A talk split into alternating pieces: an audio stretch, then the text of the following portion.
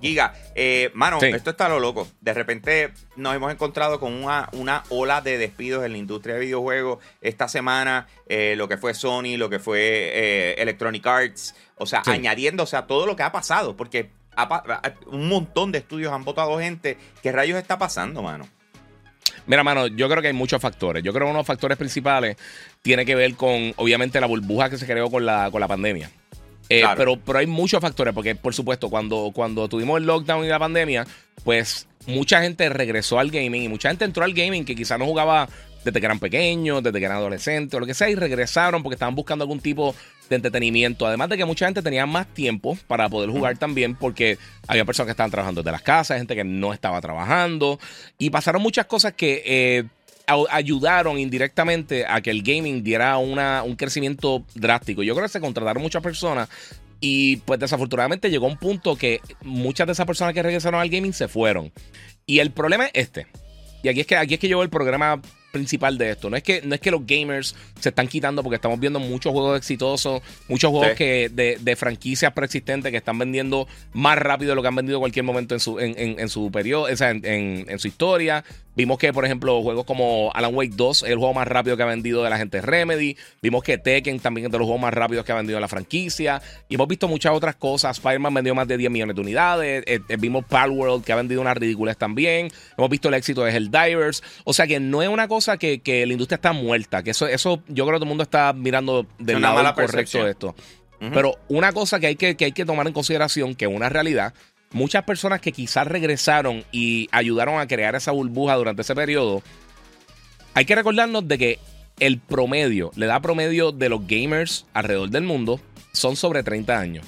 Entonces son personas que tienen responsabilidades, son personas que están, eh, que trabajan, tienen familias, tienen responsabilidades, tienen tiempo limitado para entretenimiento, quizás tienen un presupuesto para entretenimiento limitado.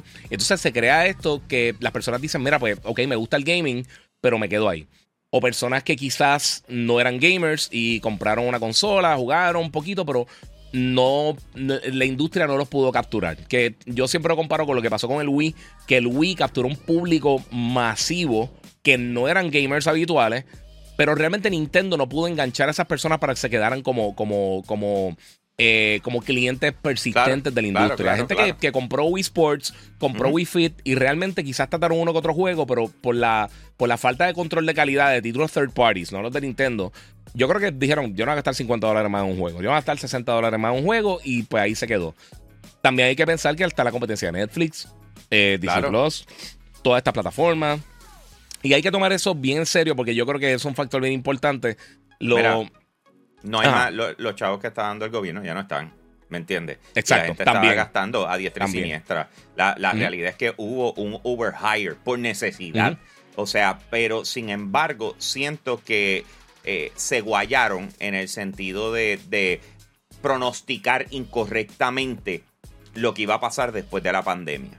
Sí. Fue como Hubo un gold rush, lo que llaman un gold rush. Vamos a aprovechar que todo el mundo está en la casa, vamos a sacar títulos, va, de, proyecto 1, proyecto 2, proyecto 3 y empezaron a meterle con una velocidad que no era saludable pensando en que se iban a sostener y que tenían que continuar sacando contenido para mantener la gente eh, metidos. Pero la realidad es que todo el mundo llegó y, o sea, ya esto se acabó, volvimos a la normalidad y se puede entender. Mi molestia más grande con la ecuación es que nosotros hemos visto en el pasado como líderes en la industria de videojuegos cuando se dan cuenta que metieron las patas, pues esto es un error gerencial, administrativo. Sí, full, 100%. Eh, eh, y lo vimos en Nintendo.